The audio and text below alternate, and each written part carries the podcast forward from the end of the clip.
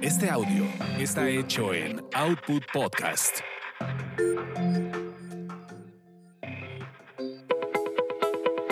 Bienvenidos a Tasty Tours, donde experimentas la magia de los destinos gracias a los sabores y aroma de sus comidas y bebidas. Mmm, qué hambre. Como que ya es hora de comer, ¿no? Tasty Tours. Tasty Tours.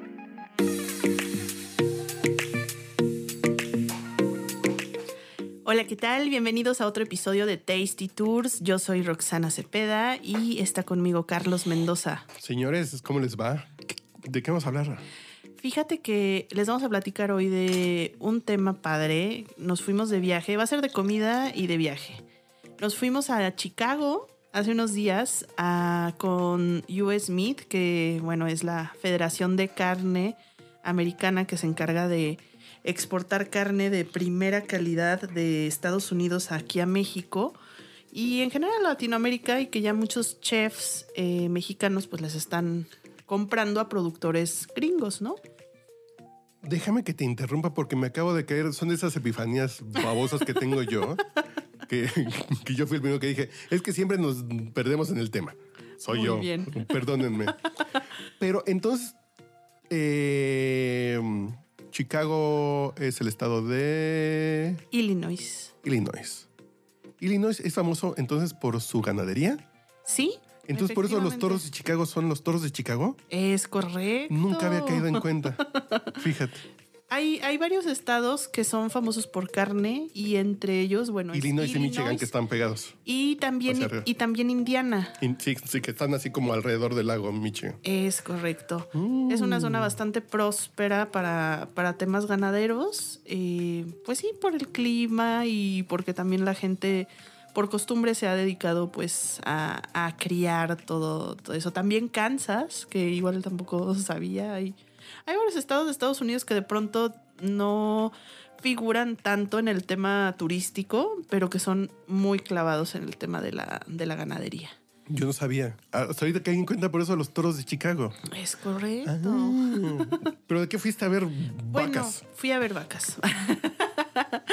eh, Smith trabaja con varios productores. Nos llevaron con uno de los de estos productores que de hecho ni siquiera, no, no, o sea, no se imaginen así como el downtown de Chicago, ¿no? O sea, nosotros nos fuimos al sur. De hecho, ya me, me atrevería, y más bien no me atrevo, lo digo, cruzamos la frontera entre Chicago y lo que es ya el estado de Indiana y estábamos ya casi a la entradita de Indiana. ¿Por qué no me dijiste que fuiste para ese rumbo?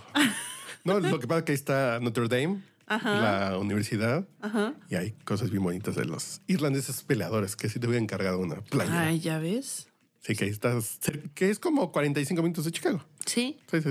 sí, justamente más o menos así como una hora de Chicago, a las afueras, donde allá este, era muy curioso cuando nos dijeron de vamos a ir al rancho, porque bueno, la imagen que tienes aquí de del rancho en México, pues es un rancho. Tú pensabas ¿no? O que iba a estar don Vicente Fernández.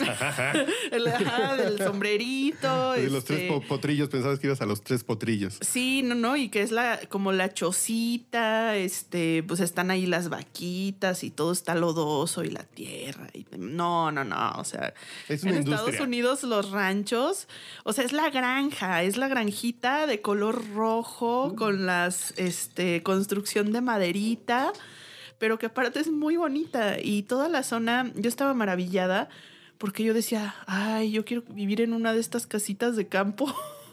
Porque eran como mansiones. Así de, ay, pobrecito. Sí, pobrecitos, estos son las afueras, o sea, era- ibas en la carretera y veías así unas mansiones, eran de un piso, casas de un piso, pero como de cinco habitaciones, con jardín, con alberca, este, con así un montón de terreno del pasto verdecito, súper bonito.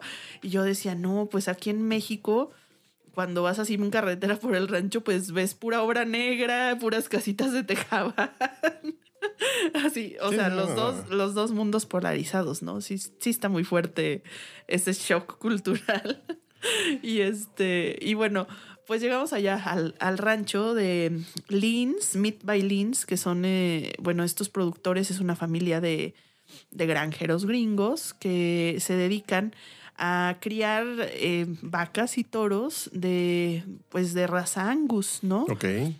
Entonces yo tenía como, como muy marcado el tema de, la, de las razas y del tema de pura sangre, pero más como, por ejemplo, para el cerdo ibérico, ¿no? Este, que ahí sí, pues cuidas como toda la parte del linaje y, y del jamón y la denominación de origen.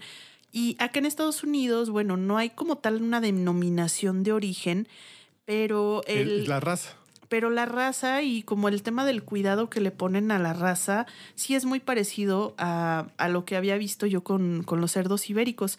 Y algo, no sé si tenga que ver, pero que me llama mucho la atención también, cuando yo conocí por primera vez el, el- cómo era el cerdo ibérico, este, que es pues un cerdo que es negrito y no el típico cerdo De que Babe. vemos, este, ajá, de Babe, De que es así todo blanco. Eh, yo decía, pero qué curioso que este cerdo parece casi como un jabalí, ¿no? O sea, es así con su pelo oscuro. Bueno, pues también las vacas Angus y los toros Angus son de color oscuro. Entonces no ustedes van a ver puras vacas negras, ¿no? Son Ah. vaquitas negras, no son las vacas manchaditas, ni son las vacas no es el- cafés. que no es el toro café No, canelos. todos son de color negro. Ah, Entonces, este, se me afiguraba mucho, hice esta comparación como los cerditos ibéricos, ¿no? De, ay, mira, son como los cerditos ibéricos. No sé si tendrá algo que ver el color del pelaje de que sea tan rico, pero, este, pero bueno, eso me llamó la atención. Y pues cuando las vi ahí en ese rancho, sí, la verdad dije, no, pues estas sí, sí viven mejor que uno, ¿eh? O sea, están muy bien cuidadas. Eh, el cuidado... Yo vivo en 55 metros cuadrados, entonces eh, esa vaca tiene más espacio. Claro, Sin duda. sin lugar a duda. Y come mejor que tú, ¿eh? Sí, sí, sí, te lo Ah, no. No, no come tacos campechanos aquí de San Cosmo. Exacto, de 5 por 25 De 5 pesos. por 25 no come de esos. No, este... ¿Pero qué comen?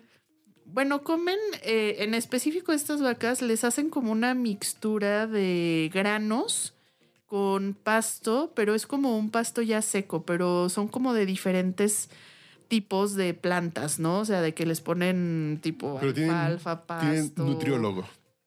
Totalmente, tienen nutriólogo y tienen alguien que se dedica a, a preparar esta mixtura de alimento, así con máquinas lo van revolviendo para darle todo eso a la vaca, porque tiene que tener un alimento equilibrado y de pronto pues sí la dejan que ande en la pradera y que coma del pastito que sale en la pradera. Pero para la proteína. Pero para la mm, todo. proteína, las vitaminas, o sea, le- les ponen este polvitos de vitaminas y todo en... Ah, en- ¿también? en- claro. Ah, Pero no, justamente estas vacas eh, no están libres como de esta parte que hay mucha gente que critica del tema de la engorda del ganado porque luego utilizan muchos químicos para, Sí, claro. Aquí en para México engordar. el, el, el clenbuterol para que tengan más masa muscular es... Exactamente. Y bueno, acá la verdad sí cuidan mucho esa parte de que las vacas tengan una alimentación lo más natural posible y que su engorda pues también sea con la comida, no con, no con cosas químicas.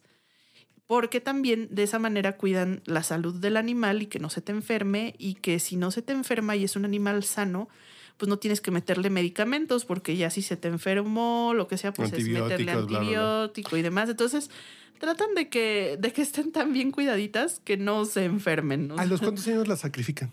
A los siete años. Siete años. Tienen que cuidar una vaca siete años. Así es. Ah, no sabías. Máximo. Bueno, lo, los que cuidan siete años son los sementales. Ok. Los que son sementales y también las vacas eh, que se dedican más, digamos, como a la crianza. Ok. Pero realmente para que tengas así un corte de carne bueno, tierno y demás, lo, sacrifican a los dos años. Ah, dos, ah ok. Ajá. Esas son la- la- las que es para cortes de carne así chingón, dos años. ¿Y tú probaste diferentes eh, tipos de carnes según la alimentación para que te hicieran como el contraste, no? Sí, eso fue súper interesante porque nos hicieron una cata de, de carne, de, del tipo de calidad de la carne, ¿no? De la que era este, carne prime, este, bueno, de todo, todas las calidades, pero principalmente para ver el tipo de cuidado y de alimentación que tiene el animal, cómo influye en el sabor de la carne. Y, y fue una carne muy simple en el sentido de que no tenía condimentos, era Sal. sal y bueno, asada, ¿no? Este, al, en la estufa. Eh, entonces, fíjate que cuando nos dieron la carne, así de, a ver, esta carne es de una vaca que solamente le dan pasto y hierba, este, que no le dan nada de grano y que pues sí la engordan como con químicos, no sé. Entonces la, la encuentras este, en el súper y cuando la probabas, neta sabía feo. sí sabía como esta nota herbal. O sea, sí, sí la percibías como con esta nota herbal. A lo mejor si no hubiera probado yo antes las otras o, que, o que solo hubiera comido eso, pues hubiera dicho, nah, pues es, está... Es el taco de bistec. Es un taco de bistec, exacto. Así como de, eh, pues está buena, ¿no? Pero no. Eh, pero sí, incluso la textura de la carne, ¿sabes cómo era? Como cuando pones a asar una una hamburguesa de carne molida. Era como hasta esta textura eh, un poco granulosa de la carne, de que te quedó como, sí, como que no estaba tan consistente. Entonces, y, luego de y luego de esa, de ¿cuál esa, fue la siguiente? Probamos ya este una que sí está como alimentada con, con, pues sí, con pasto, pero también con grano y sabía abismalmente diferente. Eh, y de ahí, bueno, ya nos fuimos a probar las que tenían proceso de añejamiento, que eso va a ser otro podcast. Y ahí pues tenían otras notas distintas, otra textura, otra jugosidad y también los términos de la carne, porque fue una cata tanto de, de términos como de, de cómo alimentaron y cuidaron al animal. ¿Los expertos qué tipo de término recomiendan? De medio a tres cuartos. El, el, el, el al punto. Sí. Sí. Tal cual. Y, y, también, por ejemplo, eh, bueno, probamos igual otra, otra carne como más comercial, que sí es, aparte de lo de del pasto, pues engorda con químicos y, y demás. Y, y, donde son en estas granjas que sí tienen al animal con poco espacio, con más estrés. Ah, ok. Y era una carne que no tenía mucho sabor. Eh, que era como más insípida. Entonces yo que estoy estresado no tengo tanto sabor. No tiene sabor. no sabrías bueno, no serías un buen alimento. tú no sabes. Sí, no, pero, pero la verdad sí, sí está muy cuidado ese tema y sí, ya cuando lo pruebas dices, ah, pues ya entiendo por qué está tan cara la carne.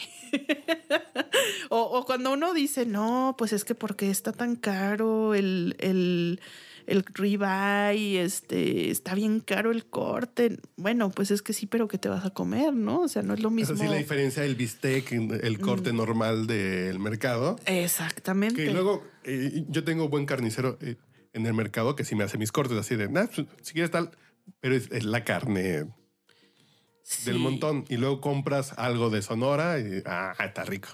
Sí, no, no, no, pero...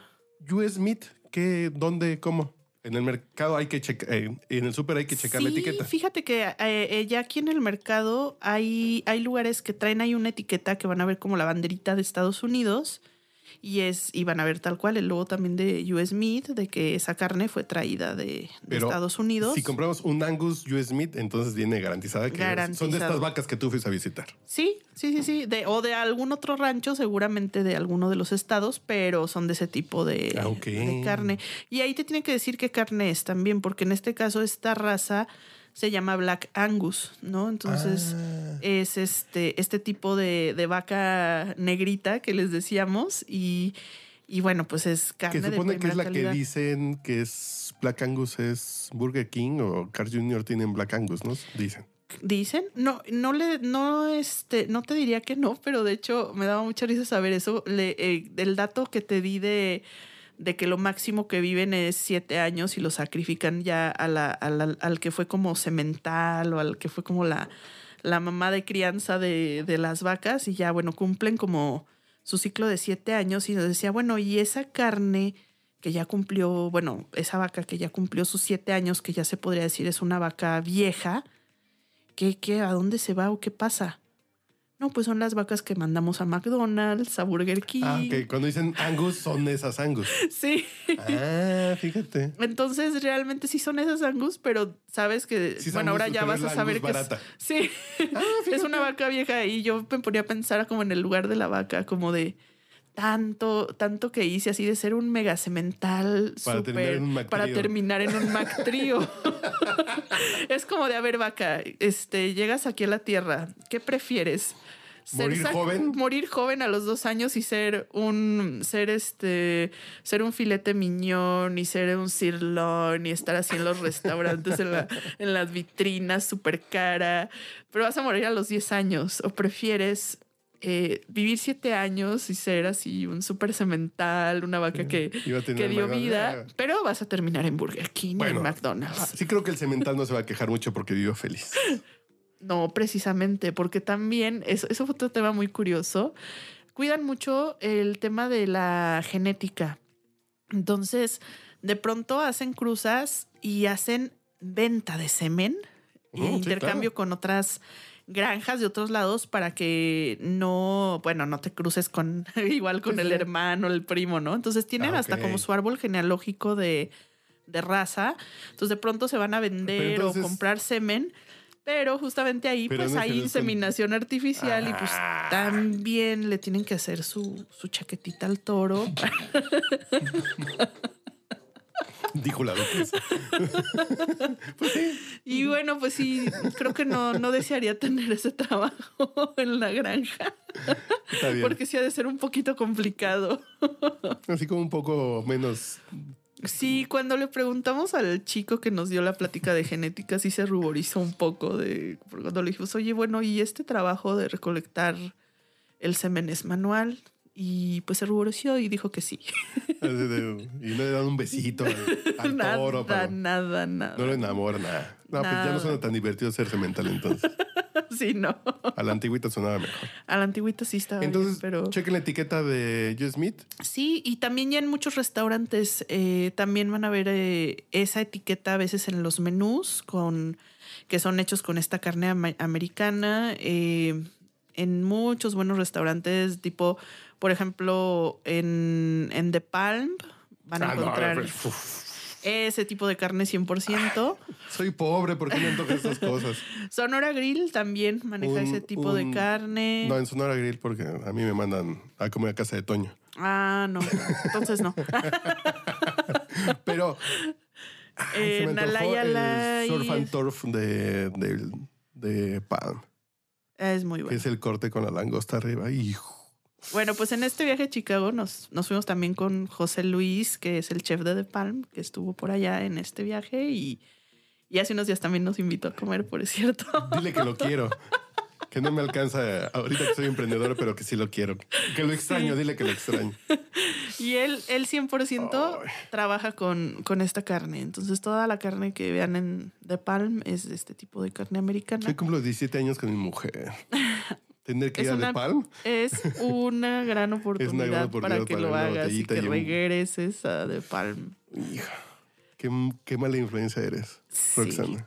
Sí, sí. Entre el chile y nogada y el, Y ahora la carnita. y el Black Angus, hijo, no sé a dónde llegaremos. Sí, sí nos, sí nos metimos un buen coma de. ¿Qué sería en este caso? No es coma diabético, cuando es como de carne. Food de, coma, es un Sí, fue un food coma de food porn de carne muy cañón en Chicago, porque aparte ahí en, en el ranchito, luego nos hicieron como una muestra de carne asada a la parrilla, así afuera, en el tipo barbecue, pero no, acá no tenía ningún, ninguna salsa, sino fue ¿Es la un- carne asada? la carne asada. Este, con cortes desde el filete, el ¿Y ¿Cómo sufres? ribeye, ¿Cómo sufres? todo, y así de pruébenlos todos. ¿Cuál es tu corte favorito ya no es para terminar? El filete. Yo me quedo con el El filete. filete. Me, me encantó. A mí el ribeye, soy fan del ribeye. Bueno, la, la picaña, si hay picaña bien, eh, bien el short rib también me gustó mucho. Bueno, ¿cómo se llama? Ah, bueno, si el ojo del filete, si el... Sí, sí, sí. uf. ese me, me, encanta.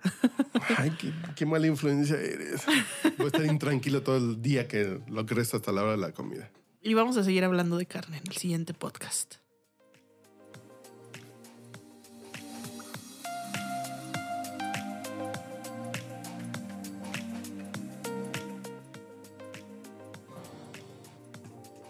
No te pierdas nuestro próximo podcast con más recomendaciones para comer, viajar y beber. Síguenos en Tasty Tours MX en Facebook, Instagram y Twitter.